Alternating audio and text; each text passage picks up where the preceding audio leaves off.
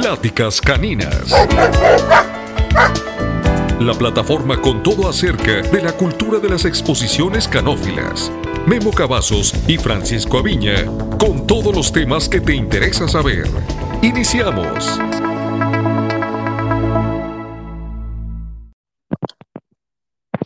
Amigos de Pláticas Caninas, pues una vez más sean ustedes muy bienvenidos a este capítulo especial referente a la Mundial en de Brno de la República Checa.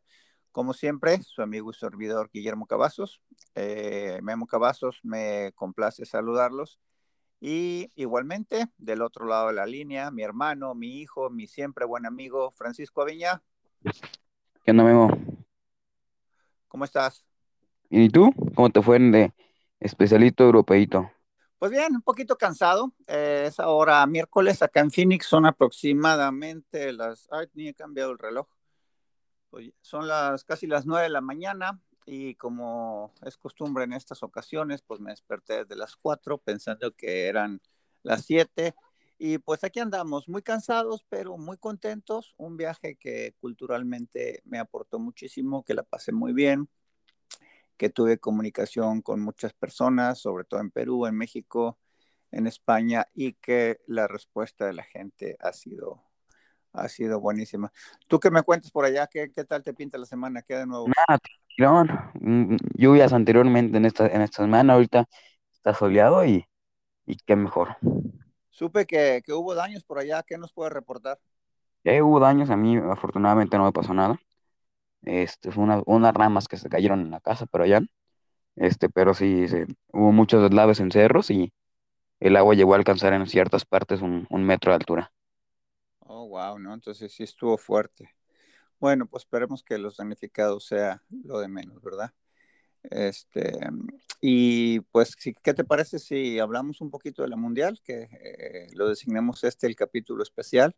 Pues vamos dándole, que, tienes el, tema muy fresquecito antes de que se te olvide. Pues sí, la verdad es que lo tengo fresco en la memoria. Les recuerdo que fue una mundial de 12 mil perros, que se caracterizó por la mayoría de la gente ser de Eslovaquia, obviamente locales, muchos italianos, eh, muchos alemanes, y pues se esperaban 20 mil perros y, y hubo 12 mil se estima que solo de Rusia se perdieron 4 o 5 mil perros. Rusia es una potencia mundial en esto de las exposiciones, ¿eh? ¿eh? a nivel creadores, a nivel manejadores, a nivel cantidad de todo. Y nada, pues los rusos tuvieron las fronteras cerradas, no, no pueden salir ahorita, se necesita un permiso especial que no es fácil de sacar. Así que los pocos rusos que había llegaron en avión, sí hubo algunos, pero realmente fueron los que menos. Y, pues nada, una exposición muy plural, una exposición en un lugar que se repartió en cuatro edificios, los 12.000 perros. El primer día, una internacional con aproximadamente 3.000, 3.500 perros, una exposición normal, en donde se realizaron los 10 grupos y el mejor de exposición. Un video que lo tengo en otra cámara y que tengo que trabajarlo a la posteridad y que se los debo, que también va a ser muy interesante. Y ya, los demás días se fueron repartiendo los grupos y hubo también algunas especializadas.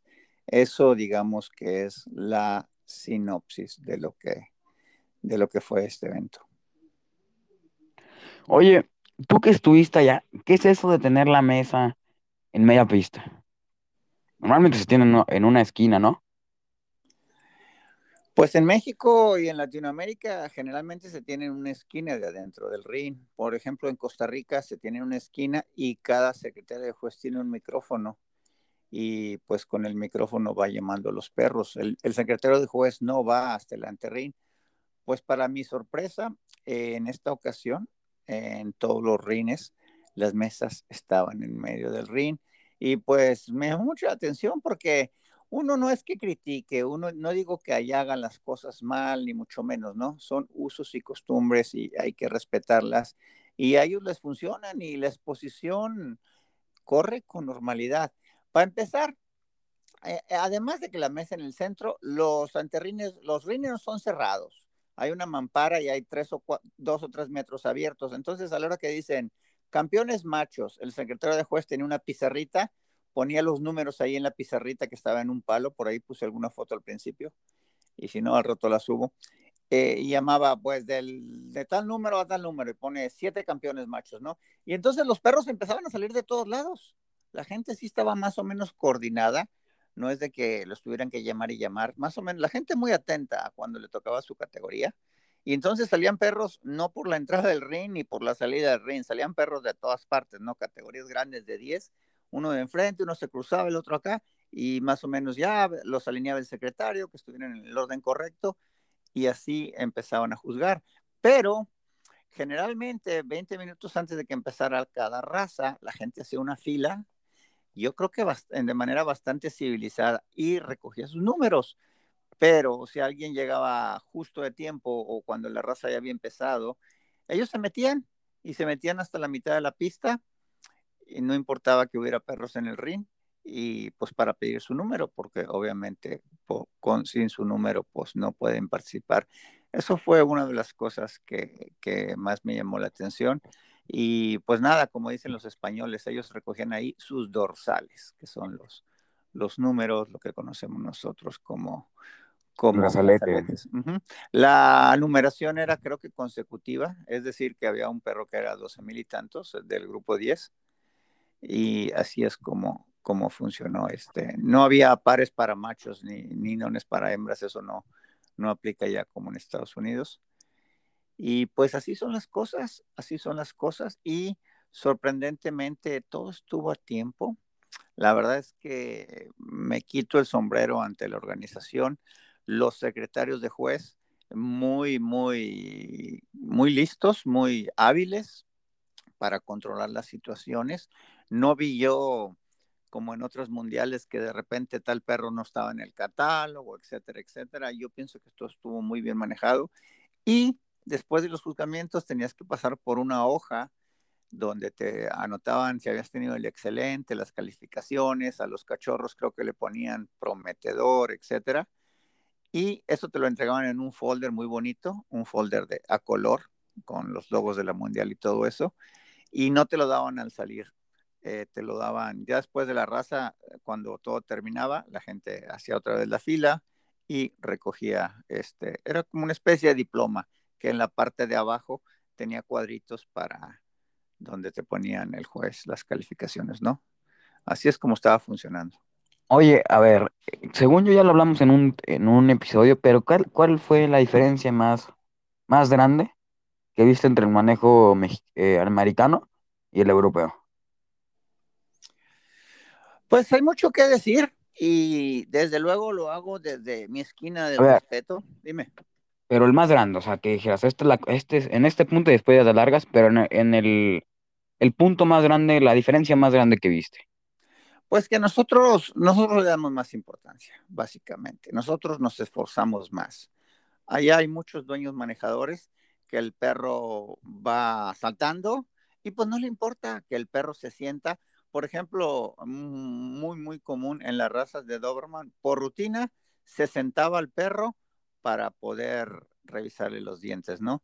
Em, cuando tenías un perro tímido, el juez les decía, siéntate tu perro, póntelo entre las piernas y agárralo para poderle ver las, las, las piezas dentarias, ¿no?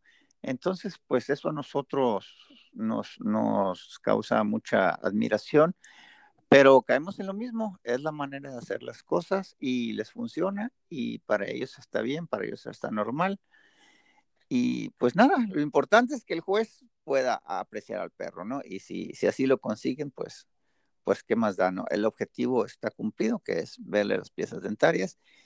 Y también vi mucho problema, mucho, pues no voy a decir ineficiencia, pero muchos perros de cacería, sobre todo setter, bislas, weimaraners, etcétera, con unas correas tan extrañas, con unas correas fijas, eh, que pues sabemos que el collar corredizo es la herramienta principal para controlar un perro y para dirigirlo con, con fineza. La gente, yo no sé si le da miedo eh, lastimarlos o simplemente acostumbran esas correas. La verdad es que se me hace desastroso, se me hace difícil poner a un perro unas correas gruesas, ¿no? Perdón, correas gruesas y con un broche arriba, con un broche arriba. Sí, sí, es más, me acuerdo que estaba viendo los juzgamientos del, del, grupo y me llamó la atención ver a un perro con esa correa, porque hasta cierto punto el perro se iba jalando. No, se jalan de lado, este, no les importa, como no que... tienen mucho control. Sí, no tienes, nada, no tienes muy poco control y, y hay, hay, gente que, que, da la impresión que fue el primer día que le puso la correa al perro y, y pues no les importa, no, no, no, no, no les ves empeño en, en tratar de mejorar, no les ves que les dé pena eh, y pues hay de todo, ¿no? Porque también hay, otros, hay otros perros muy bien presentados. También hay que decir, bueno, era, era como llevar una, a un perro con una pechera, nomás que en este caso con un collar. Parecido, parecido, exactamente. Sí, sí. exactamente. Esto es lo que se vio. Y este, también hay que decir, siento que en, Europa, en, ahorita que le mencionas que la gente iba, pues, si le podría llamar apenas empezando, siento que se ha mantenido más el espíritu de que esto sea un hobby. Obviamente habrá gente, manejadores profesionales de España, de Italia, de otros lados, pero siento que se ha mantenido más, más en calor el, el espíritu de decir esto es un hobby y si gano, qué bueno, y si no, mínimo me divertí. Sí, eh, vamos a decir que está menos profe eso que estás diciendo tú, yo le diría que está menos profesionalizado, es decir, está menos en, en, manos de los profesionales, lo cual pues tiene su cierta ventaja porque en Estados Unidos sabemos que se ha caído pues en el exceso, ¿no? De que hay ocasiones en que si no es un profesional famoso, el perro no gana, el perro no termina su campeonato, etcétera. Y pues eso de ninguna manera ayuda a la canofilia. Allá es un poquito menos deporte, un poquito más de evaluar las razas, que es el objetivo original de una exposición canina, y la gente es menos competitiva. La gente llega, pues este es mi perro, ¿te gustó? Qué bueno, gané, no te gustó, pues ni modo. Y aquí no, aquí la gente va con un poquito más de ansia de ganar, ¿no? no, un poquito más de ahí. Dime. Varias gentes me he enterado que van y, y, y le recuerdan a su progenitor al juez, si no gana. ¿En dónde? En una, en una exposición acá, una, una señora, pues, hasta iba a decir que, que no ganó el perro porque no por razones que el juez entendió y que fue que le recordó muy bien a su progenitora. Pues sí, sí, se ve, se ve todo definitivamente. Entonces, es diferente, es diferente. Y digo, no es que estén mal de ninguna manera, simplemente pues son usos y costumbres y, y muy interesante verlo de cerca. Yo ya tenía algunos años que no iba a una exposición en Europa y es por eso que para mí fue muy refrescante, muy, muy edificante ver cómo hacen las cosas allá y, y, pues definitivamente las hacen bien y las hacen a su manera. Es otra cultura, es otro concepto y pues, pues así las cosas. Oye, ¿qué tal la comida? Que, te andabas comiendo unas salchichas muy, muy buenas, ¿no? Pues la comida, te voy a ser sincero, el video que puse es, se veía mejor de lo que estaba. Sí, la, la verdad. Sí, se. Eh, mucha cultura, se veía muy bien, pero mucha cultura de la salchicha, eh, mucha cultura de la papa, a todo, le, a todo le, lo mezclan con papa y salchicha en las sopas, etcétera. Y pues nada, los checos supuestamente son unos cerveceros excelsos una de las cervecerías más famosas están ahí en la, República Checa, pero para mi sorpresa, tienen la cultura de tomar la cerveza al tiempo. Este, yo la verdad no me pude tomar ni media, no soy muy de cerveza yo, pero pues sí la pides para probarlo. Y si no me gusta fría, ya te imaginarás. Este, sí, me dieron una lata que estaba ahí encima del mostrador y yo así como que, espérate, muy, muy poca cultura. Incluso con el refresco, encontrar un refresco frío no es tan fácil. Los que te dan del refrigerador no están tan fríos. Pero bueno, pues es parte del show, es parte de la cultura. Hay que, hay que asimilarlo y hay que disfrutarlo. Y pues en lo particular yo no iba a comer, ¿no? Yo iba a ver a los perros y, y fue un, un objetivo que, que cumplí sobradamente. Oye, a ver, este, suponiendo que tú estuvieras jugando, ¿a qué perro le dabas el mejor, el mejor de exposición? No de los que estaban en la mejor expresión, el que tú hayas dicho. Este perro lo vi en la raza, este perro lo vi en el, grupo y este perro no me encantó. A este yo le daba el, el bis. Pues mira, hubo muchos perros que me impresionaron, pero en cuanto al movimiento, hubo un espinone que estaba en el grupo en la internacional el primer día que no se colocó, que me gustó mucho. Casi todos los bracos franceses se movían muy bien, Yo pienso que de ahí había, que, había mucho que dar. Hubo un Greyhound muy curioso, un Greyhound negro sólido que me impresionó mucho. No lo vi mover, pero tenía cara de que se iba a mover muy bien. Y un Greyhound blanco. Nunca había visto un perro así. Se veía tan lindo, parecía de, de verdad una porcelana porque no tenía manchas en la piel. Estaba blanco, inmaculado y bien pigmentado de los ojos y la nariz un cuello de cisne muy, muy, muy bonito y fueron de los, de los perros que más me impresionaron. Los Weimaraner en general se movían muy bien. Eh, los Doberman había bonitos, pero la verdad es que cuesta apreciarlos. Eh. La verdad es que cómo los manejan es.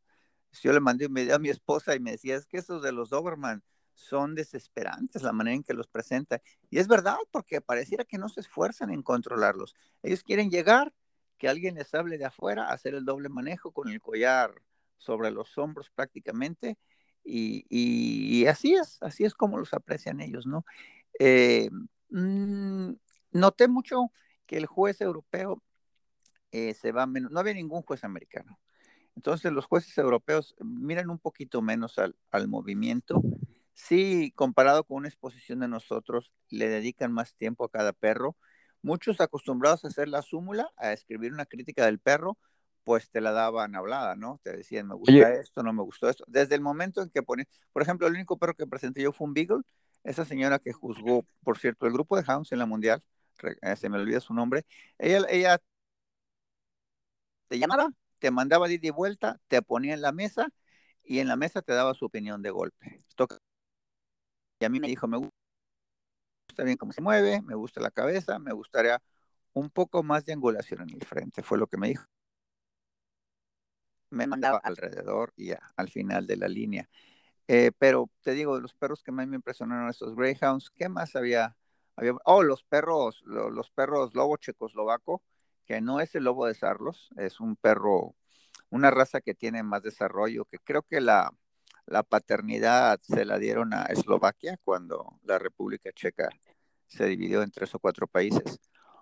Pero esos perros también muy, muy bonitos, unos temperamentos sólidos, la gente se les acercaba por atrás, los jueces, etcétera, y me impresionaron muchísimo, o sea, una condición, un color tan bonito. Yo pienso que un perro de esos, si alguien llevar a México un perro de esos, le, le iría sensacionalmente bien, tendría Hubo un tiempo donde, cuando, que hubo, hace como cuatro o cinco años, se veían, se veían perros lobos checoslovacos mucho, mucho en la pista. ¿En dónde? En México, a mí me tocó llegar hasta manejar uno. no sabía yo que hubiera, pero muchos cuantos.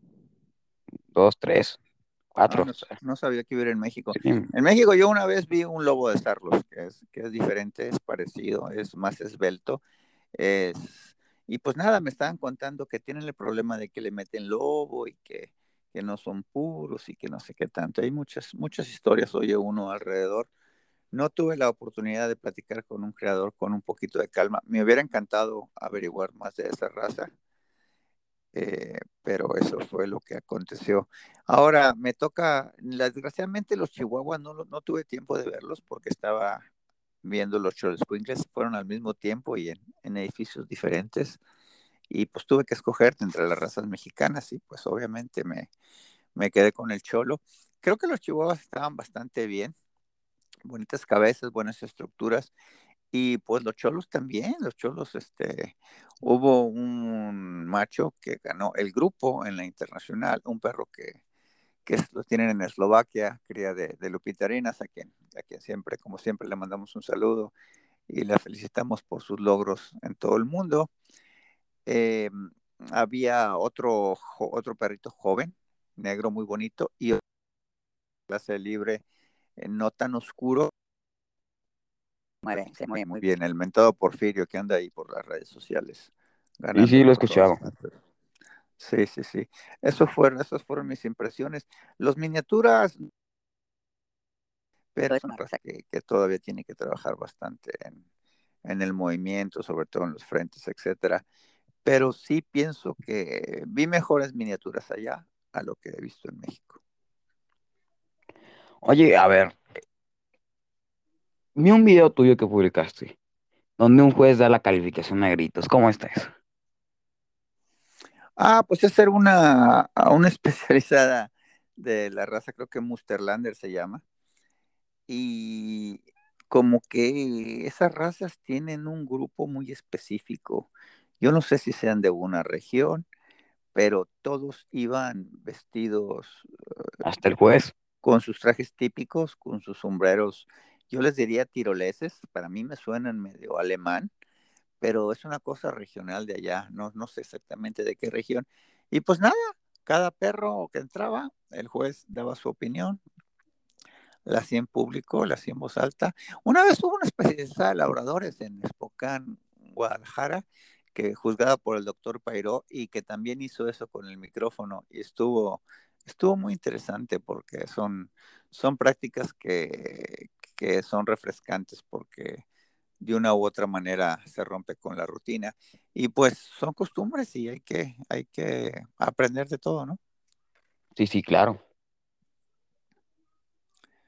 Ahora pienso también que lo más destacado de la mundial fue la puntualidad.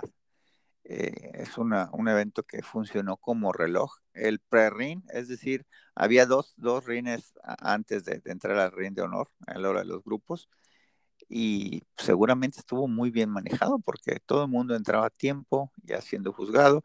El sistema que estaban usando los grupos también muy interesante. Eh, entraban todos, el juez caminaba toda la línea completa y jalaba a los siete que ya había seleccionado, que ya tenía en mente eh, mediante el prejuzgamiento, y se pondría una luz, un reflector, en donde se ponían los siete, un, para cada uno, o sea, siete luces, donde se alineaban los siete perros, y de ahí el juez escogía a, a cinco. Y pues un sistema, a esos, esos siete sí los movía, sí los tocaba, y pues era un sistema bastante fluido. Cuando son las mundiales de México, yo me acuerdo que a veces hacían cortes y pues nada, a veces jalaban 10, 12 perros de los grupos grandes, del grupo 2, etcétera, y pues, pues cuesta, cuesta rato mover a los 10, 12 perros, ¿no? Aquí nada más tenían que mover a los 7 y les funcionó les funcionó muy bien. Muy bonito el ring de honor, muy bonita la producción musical, no estaba exagerada, había varias pantallas donde se ponía el, la bandera del juez, de, de, del país del juez que, que, estaba, en otras se ponía el nombre del juez y el grupo que era, o el grupo de cría, el grupo de, de parejas, etcétera, ¿no? Entonces, muy interesante, la verdad es que una mundial muy, muy bien hecha. Sí, este, yo a mí me tocó ver por, por las canciones en vivo que que la sacaron por una página oficial de, del World Dog Show. Este, se veía buena organización y, y sí, como ya lo mencionas, un ring muy bonito. Mención especial eh, se llevó una de las maestras de ceremonias, una mujer de nombre Bolirokova, me parece que era el nombre, eslovaca, eh, que es realmente como una modelo, ¿eh? es altísima, es juez, creo que juzgó los papillones el domingo o, alguna raza así pequeña, y ella fue la que hacía de maestra de ceremonia en inglés y pues lo hizo extraordinariamente. Quisiera mandarle un saludo, pero pues, seguramente no nos está oyendo. No, seguramente no. Este.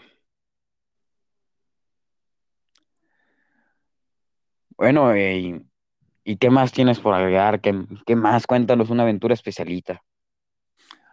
Pues no, realmente no hubo aventuras, o sea, no la pasábamos del hotel. Eh, quiero agradecer de manera muy, muy especial a tanto a Bea Germo como a, a su esposo Yago, quienes se encargaron de, de, de, transportarme en toda mi estancia por allá. Eternamente agradecido con ellos. Y pues nada, íbamos del, como siempre, del hotel a la exposición, prácticamente sin desayunar. El momento de la cena era donde nos reuníamos un poquito a, a catalogar el asunto para evaluar cómo había estado el día, etcétera, etcétera. Y pues tras bambalinas te puedo decir que como en el asunto de la grabación fue una gran experiencia para mí. Eh, me abrió los ojos del el equipo que debo tener, cómo funciona el tema de la memoria, el, qué tan pesados los videos, cómo, son, cómo funcionan las cosas con el Wi-Fi, a diferencia de cómo cómo funcionan en la casa, con otro tipo de conexión, etcétera. Entonces, una experiencia muy buena. Sé que faltan varios grupos por subir y es que pues el, problema de la memoria del teléfono me, me limitó un poco, pero estoy trabajando en ello y espero esta semana poder subir esos videos y para que todo el mundo pueda disfrutarlos. Pero no, aventuras realmente no. Te comento que la prueba de COVID que me hice el día lunes no me la pidieron ni para subirme al avión ni para entrar a Estados Unidos. Me dio un poquillo de coraje gastarme los 65 dólares y estar preocupado por la prueba para nada. Pero bueno, pues son cosas que pasan y la verdad es que no tuve ningún contratiempo a lo largo del viaje. Ok, este, entonces no hubo ninguna aventura especialita. Pues no, no, no, no, pues Viena, precioso. Eh, subí algunas fotos, tengo otras en la cámara que voy a subir algunos álbumes eh, un poquito más adelante. Pero, ¿qué te puedo decir? Pues no, no, no, no, nada, nada fuera de lo común. Ok. Pues ni hablar. Bueno, Francisco, pues yo creo que hemos hablado lo suficiente. Le recordamos a, nuestros, a nuestro amigo Santiago Chávez que estamos pendientes con un, programa especial cuando se realice las Américas en Perú. Esperemos que aquí públicamente lo comprometamos y, pueda trabajar en conjunto con nosotros. ¿Cómo te encuentras en las redes sociales, Francisco? Instagram F-Avina27, Facebook Francisco Aviña Barragán. Bueno, aprovecho también eh, para disculparme con todas las personas que este fin de semana, que fue una lluvia de, invitaciones de amistad, pero yo ya tengo los 5 mil eh, eh, miembros, amigos en mi lista, ya no los puedo aceptar, más sin embargo tengo mi página profesional que es Memo Cavazos John Docs Connection. Si se hacen bolas con eso, váyanse a mi página Docs Connection y ahí me encuentran. Si no, les dejas el link en la publicación, que seguramente va a ver en Facebook, ¿no? Exactamente. Y, y pues eh, seguimos comunicados. Ha sido un placer eh, recibir las muestras de cariño de mucha gente de México, de Perú, de Costa Rica, de Guatemala, todo mundo que disfrutó con mis videos. Y pues créanme que yo lo hago con la mejor intención de, de comunicarles y de hacer crecer la cultura canófila a todos ustedes. Esperemos que alguien se una a nuestros proyectos alguien quiera compartir algún video de un evento de ustedes que sea narrado, que sea, que sea informativo, pues los invitamos, ¿no? Nuestro, nuestra página está abierta para todo que quien se quiera mantener del lado positivo. Es lo único que lo pedimos aquí. Las críticas tienen que ser con mucho cuidado y siempre muy, muy bien portados porque nosotros lo que tratamos es de estar del lado positivo porque la vida se trata de estar siempre en positivo y de disfrutarla con nuestros perros. Eh, ¿Algo más, Francisco? No, nada, recordar que lo mejor está por venir. Ahora sí ya te gané la frase. Pues sí, como de ya se, se te está haciendo costumbre. Ya, ya está haciendo costumbre. Amigos, pues un placer y nos vemos muy pronto. No se pierdan. Has escuchado la voz de los expertos canófilos, Memo Cavazos y Francisco Aviña tendrán mucha más información en el próximo episodio. Esto fue Pláticas Caninas.